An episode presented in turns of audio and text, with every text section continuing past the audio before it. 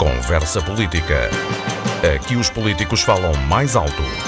Um espaço para o debate e para a entrevista na Antena 1 Madeira.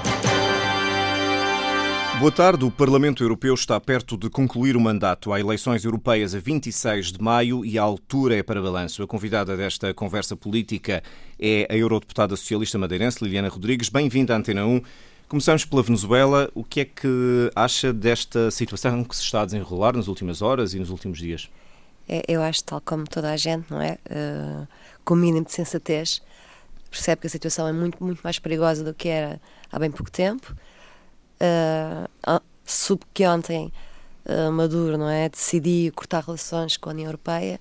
Nós, ao longo de todo o mandato, Uh, temos tentado fazer uma visita à Venezuela já diversos, diversas vezes e não somos autorizados.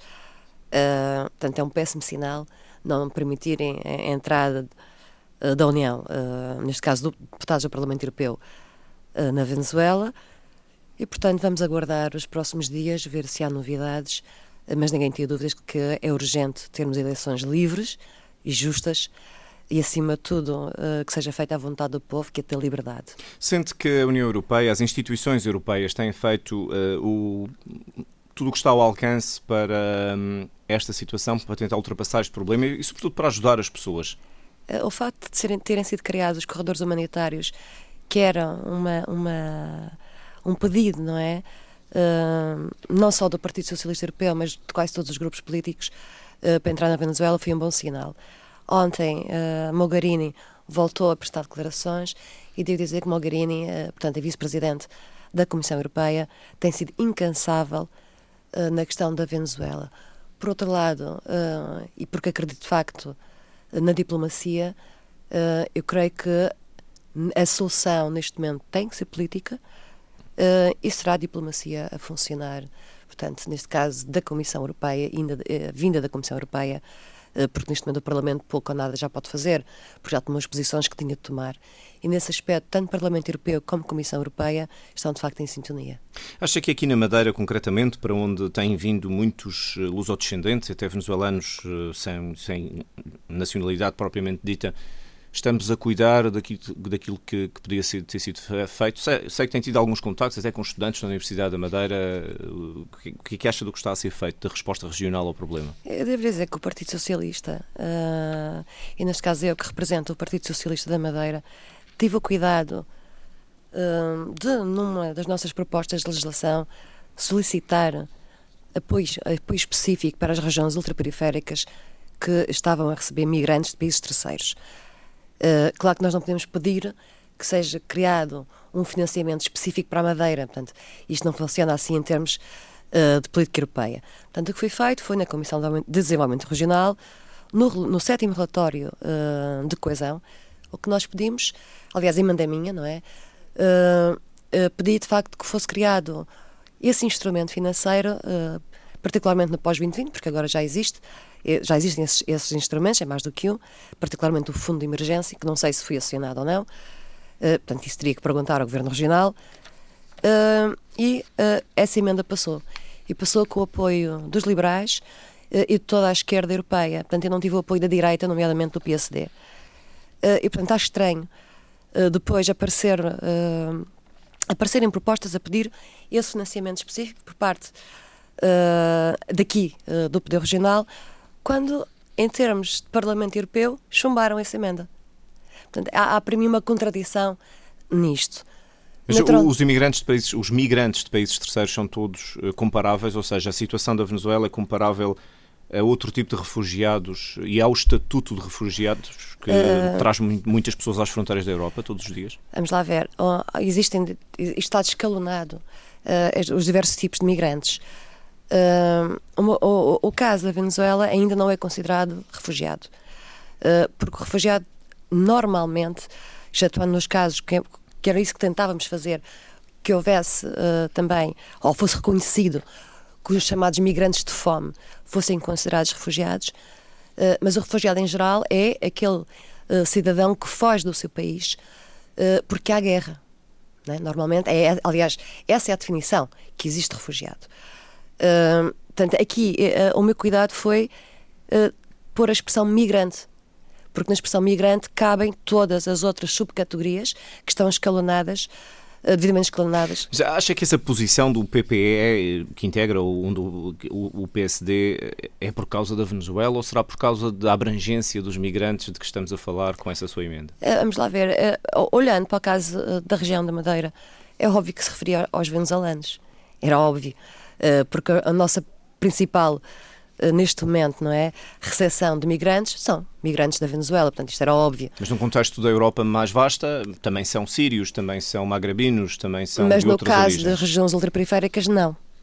Uh, no caso das regiões ultraperiféricas, excetuando Canárias, uh, que, que, recebem imigrantes ali da zona do, do, do Magreb, uh, a verdade é que a Madeira praticamente só recebeu venezuelanos.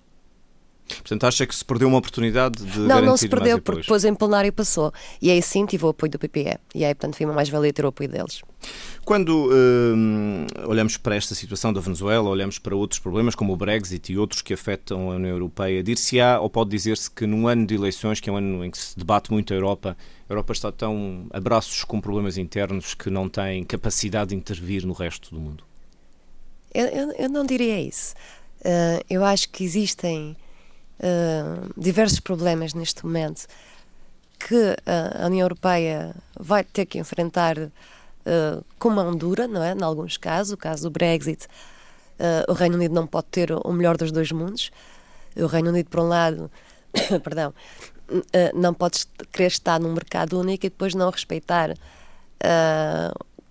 questões básicas uh, que, que, comungamos em todos, uh, em termos de União, todos os Estados-membros, que é a questão da migração. Uh, não pode. E, portanto, o Brexit vai ter uma solução. a melhor solução, claro que seria eles não saírem. Isso pode acontecer neste momento. está em aberto, digamos. Eu, eu, eu, vamos lá ver. Eu olho para a Teresa May, que não é da minha família política, não é? Mas a Teresa May tem tido muita coragem. Eh, porque repare, a Theresa May era contra o Brexit. É? Ela era contra. Ela é que está a negociar o Brexit. Não tem o apoio do seu, da sua família política, uh, do seu partido. E mesmo assim tem-se aguentado uh, para garantir, ou pelo menos pretendia, uh, que houvesse uma saída limpa. Portanto, quando se diz saída limpa, é uma saída organi organizada, uma saída. Com acordo. Não, com acordo, mas repara, o que nós estamos agora a, a, a, a negociar com o Reino Unido uh, são as condições de saída do Reino Unido da União Europeia. Porque depois vem a segunda fase, que é como é que iremos lidar com o Reino Unido após a sua saída. Portanto, são duas coisas diferentes. Uh, e nós temos que ter garantias, uh, primeiro com os migrantes, que lá estão, com as pessoas que estão uh, há dezenas de anos no Reino Unido a trabalhar, e depois temos que ter outro tipo de garantias, nomeadamente evitar, no pós-Brexit, por exemplo, o dumping social. Acha que, uma vez que agora está em cima da mesa a possibilidade de uma nova consulta popular, de um novo referendo no Reino Unido, que se o resultado fosse diferente era melhor para todos que o Reino Unido não saísse? Eu acho que, de uma maneira ou de outra, a relação de confiança com o Reino Unido está bastante fragilizada. Independentemente bastante. do futuro? Independentemente do futuro, acho que está. Porque repare, ah, uma semana depois do Brexit, onde é que vai Theresa May? À Turquia portanto, fazer negociações uh, a nível comercial. E isso fez-me alguma pena, uh, porque nessa altura a Turquia estava com problemas gravíssimos com a União. Uh, e, no entanto, fui o primeiro parceiro que Teresa May procurou. Logo a seguir, então, fui para os Estados Unidos. E, portanto, tive pena que essa tivesse sido a a primeira companhia que o Reino Unido tivesse procurado. Quando olhamos para, para o problema de, dos migrantes, que é uma das grandes uh, decisões do Reino Unido com a União Europeia, ou das causas de decisão, temos também outros países da União Europeia, outros Estados-membros, um, também contra este fluxo migratório que parece não ter fim. Uh, até que ponto é que pode a Europa e a coesão da Europa aguentar esta vaga constante e sempre crescente de migrantes? Porque para lá da questão humanitária há Sim. também uma questão realista de política. Vamos lá ver. Eu acho, eu acho que é preciso não confundir duas coisas.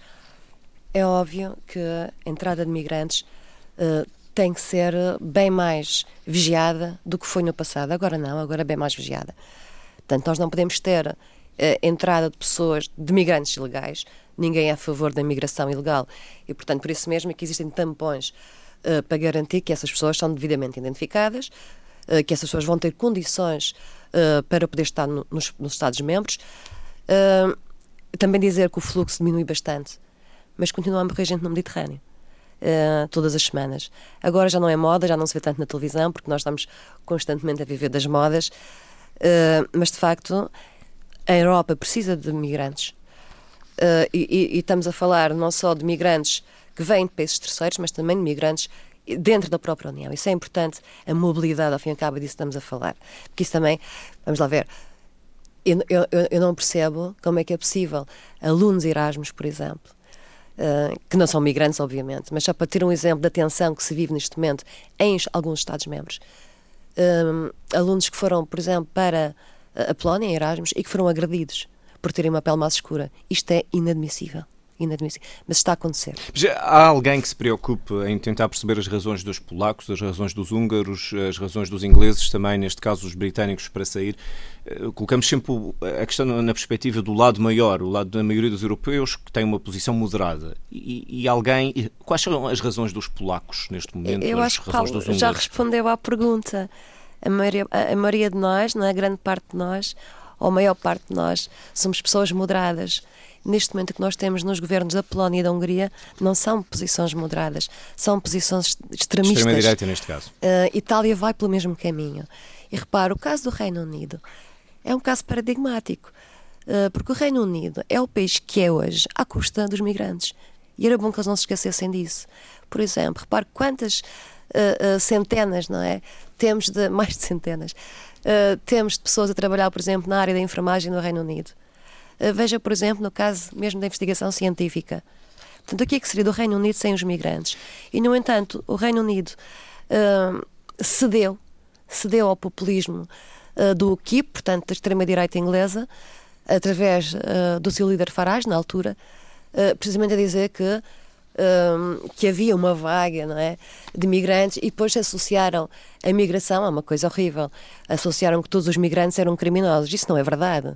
Portugal tem dezenas de migrantes, aliás, milhares de migrantes espalhados pelo mundo inteiro, que são pessoas honestas e que trabalham, não são criminosos. E não há crime nenhum em querer uma vida melhor. Mas o, quando olhamos para, para, para estes problemas todos, eu sei que a Liliana Rodrigues tem sido ou tem revelado uma postura uh, europeísta, mas uh, Houve ou não houve um avanço demasiado grande na Europa e a dada altura parecia que uma parte da Europa queria impor soluções a outra? É, Estamos a é, falar de 29, 28 Estados-membros, portanto, muita gente, muitas culturas, tradicionalmente pontos de vista diferentes. Eu, eu não acho que tenha feito grandes avanços, a verdade é essa. Uh, e, e vou dizer no controle orçamental, na moeda única, na própria legislação uniformizada, nas próprias regras, precisamente relativamente à entrada de pessoas de países terceiros, avançou-se bastante em 20 anos. Ah, nesse aspecto, sim. Uh, mas o que estou a dizer é que, por exemplo, nós levamos uh, dois anos para decidir as cotas, não é? Quanto a cada país ia receber uh, de migrantes, portanto, para distribuí-los por todos, para não ser apenas alguns Estados-membros a ficarem, não é? Com o peso, porque é, é, acaba por ser um peso muito grande, o caso da Grécia e de Itália, por exemplo, mas também a Alemanha, a receber esse peso, não é? Repentino nos seus países. Portugal foi exemplar nesse aspecto. o que é que acontece? dois anos para decidir as cotas. Depois, num espaço de meses, decidimos que afinal já não há cotas. Uh, eu não tenho nada uh, contra isso, mas devo dizer que o total que representa a entrada da entrada de migrantes na Europa é de 1%. 1% não é nada. Não é nada. Uh, e, e, aliás, neste momento, existem bons exemplos em Portugal de migrantes que estão a ir para as zonas menos despovoadas e com dificuldades demográficas do país e que está a correr muito bem. Agora, há outra questão que eu acho que essa também devia ser discutida entre nós. Uh, muitos países não têm tradição de migração, uh, tanto de saída como de acolhimento. E nós temos. Uh, e nós, os portugueses, temos uma maneira de estar. quando digo os portugueses, estou, estou a abranger naturalmente as regiões autónomas. Temos uma capacidade de receber os outros uh, que pouca gente tem. Percebe? E eu acho que nisso nós somos exemplares. Mas volto a insistir: a migração tem que ser controlada, a migração tem que ser identificada, uh, porque houve ali uma fase em que pelo, pelo que me pareceu, alguns Estados-membros não sabiam quantas andavam. A Grécia foi um caso desses. Nós, uh, deixe-me pegar uma deixa sua, que é dois anos para discutir umas cotas que depois não avançaram. Isto é um reflexo do quanto tempo demora a União Europeia a decidir as coisas, e em concreto o Parlamento Europeu. Sente que ao fim de um mandato. Mas não foi o Parlamento Europeu, as coisas avançam, mas o Parlamento faz parte de uma estrutura e, portanto, com 700 deputados também não é fácil, não há de ser fácil as decisões. E, aliás, uh, tudo demora muito tempo. Sente que ao fim de um mandato conseguiu concretizar aquilo a que se propunha quando foi para, para eu, eu, acho, eu acho que sim. Uh, umas coisas de forma mais rápida, outras nem por isso. Uh, mas repare, nós temos uma hierarquia institucional, portanto, temos o Parlamento, temos a, temos a Comissão e depois temos o Conselho. Uh, e devo-lhe dizer que a maior parte, uh, digamos, das coisas que não funcionaram ou que não andaram mais rapidamente foi porque o Conselho não quis. E ainda por cima o Conselho funciona por unanimidade. No Parlamento não é por unanimidade, é por maiorias. e não havendo maioria entre partido nenhum, temos que negociar entre todos e normalmente funciona relativamente o bem. O Conselho, no fundo, tem os chefes de governo dos países. Ou seja, em rigor, quem também. decide é o Conselho. E, portanto, o Conselho, vou-lhe dar um exemplo, a licença de maternidade tive quatro anos na gaveta. Mas quando foi para Bruxelas há, e depois Estrasburgo, há, há cinco anos, sensivelmente, eh, o que é que se propunha fazer? O que é que esperava que ia conseguir fazer? Nós, nós tínhamos diversos, aliás, tínhamos um, o nosso uh, projeto, o nosso programa, uh, e, e acho que conseguimos cumprir quase tudo o que nos propusemos. Uh, Qual é a sua marca principal que deixa? Eu acho que há duas áreas em que uh, me dediquei particularmente, porque também tem a ver com personalidades e coisas que não abdico. Uma delas, os direitos humanos, isso é bastante visível, eh, essa área de trabalho, uh, porque não é possível a União Europeia funcionar sem o respeito pelos direitos humanos e sem o respeito pelo Estado de Direito. Uh, isso é impossível. E uma outra área em que acho que uh, ficou marcado, não é? Uh, o trabalho que fizemos lá, porque este trabalho não é só meu, é preciso que isso seja dito. Há uma coordenação entre o Partido Socialista Europeu, depois com o Partido Socialista a nível nacional e também a nível regional. Portanto, estas três, estes três, uh, estas três estruturas funcionam sempre em coordenação. E naturalmente, porque isto tem que ser mesmo assim, uh, existem posições em que preciso saber a posição do Governo Regional da Madeira e, portanto, acho que conseguimos uma boa relação institucional. Uh, uma, e estava a dizer que a segunda área, para além dos direitos humanos, uh, foi a área do desenvolvimento regional. Uh, provavelmente a área que me deu mais trabalho, porque é uma comissão muito técnica, com muitos pormenores, que exige muito estudo e onde não é, tivemos as nossas vitórias. E o que é que não consegui fazer? Uma coisa que não consegui fazer e queria muito ter feito uh, foi melhorar a situação, uh, particularmente dos professores uh, e dos estudantes que pensam diferente na Turquia. vai achar estranho falar da Turquia, mas eu dediquei muito, muito ao problema da Turquia e aquilo não, não conseguimos resolver. Portanto, porque o nosso trabalho, às vezes as pessoas não têm a percepção disso, trabalho de um deputado europeu não é apenas no Parlamento Europeu. O Parlamento Europeu, as instituições europeias, eh, particularmente eh, também deve existir Comissão e Parlamento trabalham muito em conjunto. Nós temos trabalhos uh, diplomáticos, aquilo que chamamos de trabalho parlamentar diplomático. Porque a diplomacia parlamentar em em geral funciona e com a Turquia não funcionou. Uh, a Turquia é um país gigante, uh, tem um, um presidente muito difícil de lidar. Eu trabalhei de perto com o ministro uh, para a área dos direitos humanos e, de facto, nós não conseguimos avançar muito com a Turquia. Ultimamente, no último ano, uh, então as coisas, digamos, uh, conseguiram acalmar de alguma maneira em termos de relações institucionais mas foi de facto muito difícil e muita tensão, inclusive das viagens que fiz à Turquia, foi muito difícil negociar com eles. Na Comissão de Desenvolvimento Regional, ainda recentemente, esta semana, penso eu, foi aprovado um relatório que no fundo vai agora para, para debate, corrija-me se eu estiver errado, que no fundo prevê 85% de possibilidade, de 85% de financiamento de projetos de, de, de, fundos de coesão para as regiões ultraperiféricas. O que é que se segue neste documento? Podemos já dizer que isto é um facto ou ainda vai passar pelos habituais crivos de mais de 30 níveis de debate? Para Não, no, normalmente, vamos lá ver, nós, nós, já tínhamos conseguido e também uh, os, os, outros deputados já tinham conseguido Portanto, são duas coisas diferentes. Uh, já tínhamos conseguido para o Interreg uh, manter os mesmos valores. Portanto, e, e, aqui o que é mais importante não é a percentagem. É, é, é, isso tem que ser dito. Porque o nosso, a nossa questão, por exemplo, no caso do Interreg, era garantir que, for, que os preços, do ponto de vista orçamental, que fosse, fossem os preços correntes de 2018 e não preços fixos.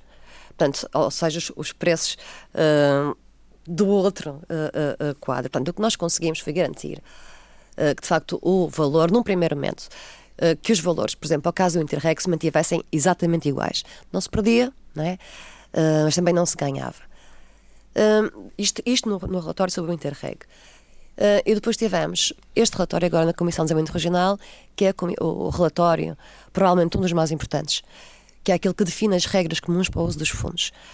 Uh, e aí também todos os grupos políticos entenderam-se bem na Comissão de Desenvolvimento Regional, que foi uh, garantir que 70% estava previsto, que era a proposta da Comissão, 70% de cofinanciamento passasse para 85%. Aliás, ne, no, neste regulamento nem sequer aparecia, nem sequer apareciam, perdão, as regiões ultraperiféricas perdão, no que diz respeito ao, ao, Fundo para o Interreg. E, portanto, nós conseguimos manter uh, os 85%, mas este manter 85% uh, não é dizer que vamos ter o mesmo orçamento que tivemos antes. É bem mais que isso.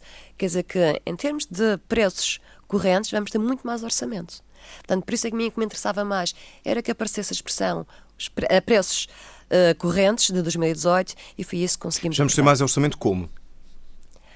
é simples, porque se há mais, eh, se temos 85% a preços correntes de 2018, quer dizer que sobe, digamos, em termos de dinheiro, não é? para as pessoas perceberem bem, em termos de dinheiro, é mais do que foi, por exemplo, no mandato anterior ou na legislatura anterior. Portanto, vai haver mais fundos, uh, mais Portanto, valor na, em fundos. Exatamente mais valor nos fundos. E, e, depois conseguimos que cada fundo, para as regiões ultraperiféricas, subisse 1%. Portanto, aqui o que é importante Claro que a percentagem é mais fácil de ficar na cabeça, eh, mas o que era importante era garantir que o orçamento iria subir e subir. E isto foi muito difícil, porque repare, estamos perante um Brexit. Eh, estamos perante um dos maiores doadores da União Europeia para a política de coesão, que se vai embora, que vai deixar de financiar, eh, digamos, aliás, vai deixar de financiar a política de coesão, excetuando o Fundo Social Europeu, onde eles ainda vão participar, mesmo se saírem. E, e essa foi a vitória. Portanto, mas esta não é uma vitória deste ou daquele grupo político, portanto, foi de toda a Comissão de Desenvolvimento Regional. O passo seguinte é ir para plenário. Um, normalmente, quando passa em comissão especializada, passa em plenário, portanto, não tenho dúvidas que vai passar em plenário e depois segue para o Conselho. E as prioridades quais são? Para prioridades esses, como assim? Para esses fundos? Para eu quaisquer acho... projetos regionais, para as regiões ultraperiféricas? Eu, eu acho que a definição das prioridades uh, dos fundos deve ser, uh, digamos, uh, plasmada pelos governos regionais. Mas há um espírito nessas, nessa definição. Na sua opinião, qual ah, é? Aliás, claro, o vai eh, um, um, um, destes dias, amanhã, parece-me, neste fim de semana, portanto, Sexta, falar de, de, de, de, coesão territorial. É, é, aí está um exemplo. Vamos lá ver. As, as prioridades uh, dos fundos, cada fundo, não é? Define exatamente para que é que serve. Uh, e, portanto, eles estão essencialmente divididos em, divididos em quatro eixos: infraestruturas sustentáveis, qualificação, né? mas isso é Fundo Social Europeu, e aí temos feito um bom trabalho, emprego, investigação e inovação, que é uma das grandes áreas que está a apostar neste próximo mandato, uh, e, e, e, será possível cruzar os fundos comunitários com outro programa, também ele muito importante, uh, que é o Horizonte Europa, que é o programa para a ciência, mas também com um terceiro programa, provavelmente uh, o segundo mais importante, na minha perspectiva, que é o InvestEU, que é o que vem substituir de alguma forma, o plano Juncker. Estamos a falar de 700 mil milhões de euros que podem ser cruzados com, outras, eh, com, os, com os outros instrumentos financeiros. Em qualquer uma dessas áreas ou desses eixos estratégicos, a Madeira pode ou tem interesse, eh, arriscando novamente a sua opinião, e é também para, para, por causa disso que está aqui, onde é que acha que se devia investir na Madeira, concretamente? É, eu acho que investir na qualificação nunca é de menos. Portanto, quanto mais se investir na qualificação, melhor. Acho que temos uma universidade que é pequena, mas tem gente muito boa a trabalhar lá e que vale a pena fazer uh, ir buscar dinheiro para fazer projetos. Portanto, estamos a falar da investigação. Uh, qualificar os nossos estudantes, não só a nível da qualificação obrigatória e profissional, mas também de ensino superior.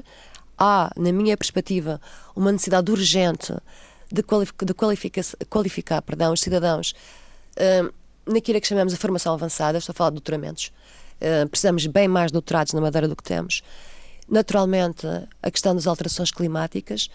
Uh, e para, para isso, por exemplo, o Fundo de Coesão vai ser fundamental. Aliás, ainda não percebi porque não se utilizou o Fundo de Coesão para melhorar as condições do aeroporto, uh, que sempre foi possível. Portanto, tenho estado à espera de ver se se dá esse passo. Acha que o Governo podia tê-lo feito, do Governo Regional? Eu, eu, eu, acho que as pessoas têm de definir prioridades. se nós temos dificuldades num aeroporto porque não temos os instrumentos todos necessários para garantir uh, que a entrada e a saída da Madeira se fazem em segurança quando está o tempo mais complicado, e, isso já foi dito por diversos especialistas uh, de, de, desse domínio, não é? Que dizem que, que precisaríamos de instrumentos específicos, de mais te tecnologia, e isso pode ser adquirido através do Fundo de Coesão. E depois há uma outra área uh, que eu espero que as pessoas agarrem de facto isso, que é a questão da sustentabilidade, eh, particularmente dos nossos recursos. Liliana Rodrigues, já sabe eh, em que lugar da lista do PS é que vai nas próximas eleições? eu, não, eu, eu, não sei, nem poderia saber, a lista ninguém a conhece, o António Costa que há de conhecer. E os convidados? Eu também não sei quem é que são, quais são os convidados uh, para a, a lista.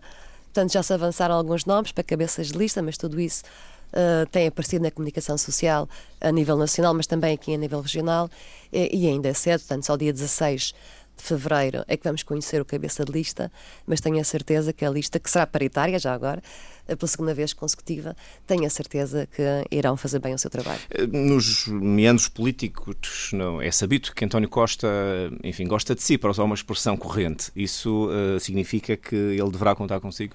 Eu acho que as pessoas não podem ser escolhidas porque se gostam ou não delas. Mas gosta do seu trabalho político, é disso que estamos falar. Eu acho que uh, é preciso abraçar dois domínios. Uh, o domínio da competência, não é? Uh, que é, é, isso que deve presidir a qualquer escolha de um deputado, seja ele regional, nacional ou europeu, a sua competência, e isto também se aprende. Repare, eu não tinha experiência política, portanto, como sabe, eu sou investigadora e professora da nossa universidade, e isso também uh, vamos adquirindo uh, em determinadas áreas, como disse, por exemplo, o caso da área do desenvolvimento regional, que não era uma área do meu domínio, particularmente o científico, e que fomos aprendendo. Portanto, é uma Mas agora que, que já ganhou experiência política, preenche ainda mais os requisitos ou não? Eu acho que só António Costa lhe pode uh, responder a isso e, naturalmente, também uh, a, a, estrutura da direção regional. Mas há uma pergunta que a Liliana Rodrigues pode responder, que é da sua disponibilidade. Sim, eu estou disponível para abraçar qualquer projeto uh, que o Partido Socialista uh, uh, me queira, digamos assim, e que eu acho que vale a pena, também é preciso ver isso. Um segundo mandato, por exemplo, era do que valeria a pena? Se António Costa e se a direção do Partido Socialista da Madeira assim o entender, claro que vale a pena. Mas repare, eu já trabalho com o Partido Socialista da Madeira há muitos, muitos anos. Por exemplo, fui a presidente do Laboratório de Ideias, de onde saiu o nosso presidente de Câmara, que será uh, candidato, né, que é nosso candidato ao governo regional em setembro, e, portanto, já dei muitos contributos ao Partido Socialista, sem ser de uma forma uh, formal do ponto de vista de ser deputado ou coisa do género. Portanto, todos nós damos os, os nossos contributos. Como disse, o Partido Socialista da Madeira é um partido forte, é um partido que está unido e, portanto, é claro que há sempre posições diferentes em alguns assuntos, mas isso faz parte da democracia. E o que é importante é chegarmos a consensos e termos uma estratégia claramente definida sobre o que é que queremos para o futuro da região da Madeira e do Porto Santo. Mas isso é uma análise, digamos, macro. No entanto, de, desses projetos todos possíveis, onde é que se sente mais à vontade? De que é que gosta mais? Da política europeia, à qual se habituou nestes últimos cinco anos, de um papel altivo na política regional? Eu, eu como lhe disse, qualquer um dos, dos domínios, não é? Seja ele regional, nacional ou europeu, sinto-me bastante confortável. Uh, claro que, como lhe disse, há áreas que gosto mais, há áreas que gosto, gosto menos.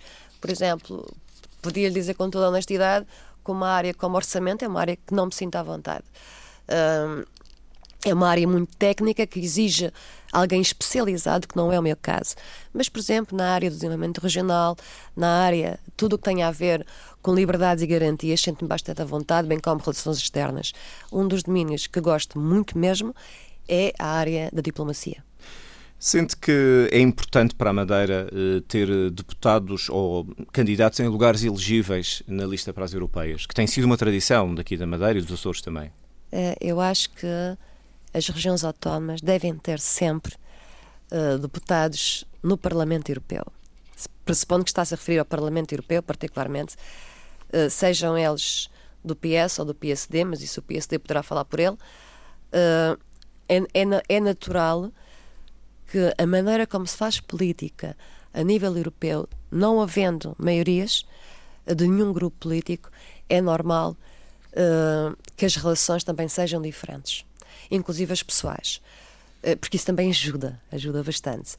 E, portanto, o que me parece é que a Madeira deve garantir que vai continuar a ter dois deputados uh, no Parlamento Europeu, porque os tempos que aí vêm são tempos muito difíceis. Presume-se que o novo desenho parlamentar será muito difícil, tanto para o PPE como para o Partido Socialista Europeu, uh, porque contamos que a extrema-direita entra em força no Parlamento Europeu. Repare que eles começaram por ser um grupo pequeno no Parlamento, com assento, não é? Uh, e faz-me imensa confusão, por vezes, ver essas alianças que se fazem com a extrema-direita uh, para, garantir determinados votos. Portanto, ficaria satisfeita se o PS tivesse um candidato da Madeira e o PSD também em lugar elegível. E, portanto, os tais dois deputados que tanto são a solução Madeira mais como provável. Os Açores, tanto a Madeira como os Açores devem manter uh, os seus deputados no Parlamento Europeu. Quando olhamos para, para o futuro e o entendimento entre esses deputados, independente, há momentos em que uh, as bandeiras políticas partidárias ficam de parte, uh, o que está em causa é a defesa das regiões. Uh... Sim, no, caso, no caso tanto Madeira, Açores e mesmo de outros colegas, por exemplo, de Canárias, que também têm as suas taticardias de vez em quando, não, nós somos nove deputados de partidos diferentes grupos políticos diferentes e temos todos um bom entendimento. Nós sabemos que o que está em causa são as nossas regiões Uh, e devo dizer que, chegando ao fim do mandato, eh, eu olho para outros deputados que não são das regiões ultraperiféricas, mas que as defendem como se vivessem nelas. Uh, e isso provavelmente é que me dá mais alegria. É ver que um deputado, no outro dia, um deputado búlgaro, uh, um dos mais antigos do Parlamento Europeu, defendia de facto, neste caso ele estava a falar da Ilha da Reunião, como se fosse a sua terra. E não há maior satisfação do que essa, do que sentir que os colegas, não é? que às vezes não têm a sensibilidade necessária, mas disso eu não me posso queixar. Uh, não posso me queixar porque sempre ficaram do meu lado quando precisei deles, tanto do voto deles, uh, para as nossas questões, tanto sentem uh, os nossos problemas como se fossem deles. Mas naturalmente que se tivermos os nove deputados não é, no Parlamento, pelo menos os nove deputados que temos agora no Parlamento Europeu, são vozes não é, que falam a um, a um único tom, num único tom, uh, e que uh, conseguem ver problemas, porque a legislação é imensa, é imensa, e cada um nas suas áreas específicas vai pescar o que é, que é importante para as regiões ultraperiféricas.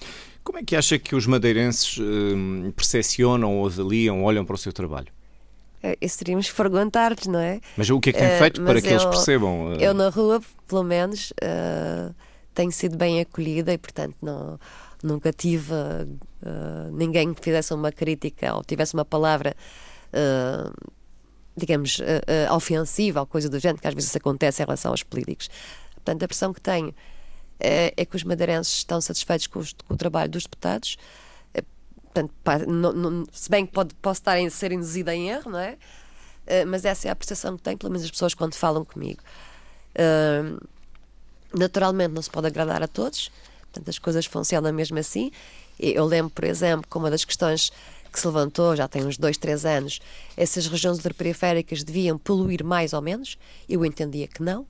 Havia a possibilidade de elas poderem poluir mais. Eu fui contra, uh, contra isso e, e houve pessoas que discordaram disso. Portanto, uh, e eu, eu respeito isso. Mas o, a posição do Partido Socialista era que não, não, deviam, não devia ser permitido uh, que fossem mais poluidoras. Liliana Rodrigues, muito obrigado por ter Obrigada, vindo à conversa política. Voltamos de hoje a uma semana. Muito boa tarde.